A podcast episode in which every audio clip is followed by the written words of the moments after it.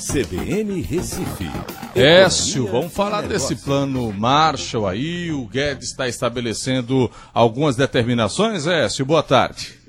É, esse programa Pro Brasil, né, boa tarde, Albert, ouvintes da CBN.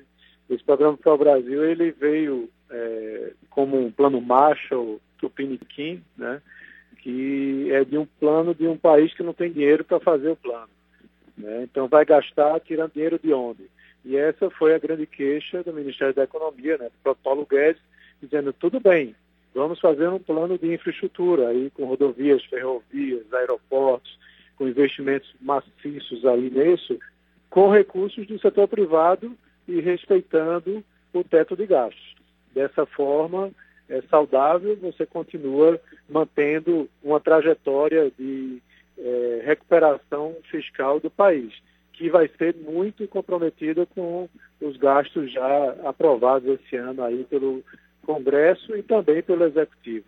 Então essa é uma preocupação grande hoje, além dessa questão aí do Moro fica, Moro sai, essa questão também é, do Paulo Guedes não estar concordando com esse plano é, apresentado ontem pelo governo.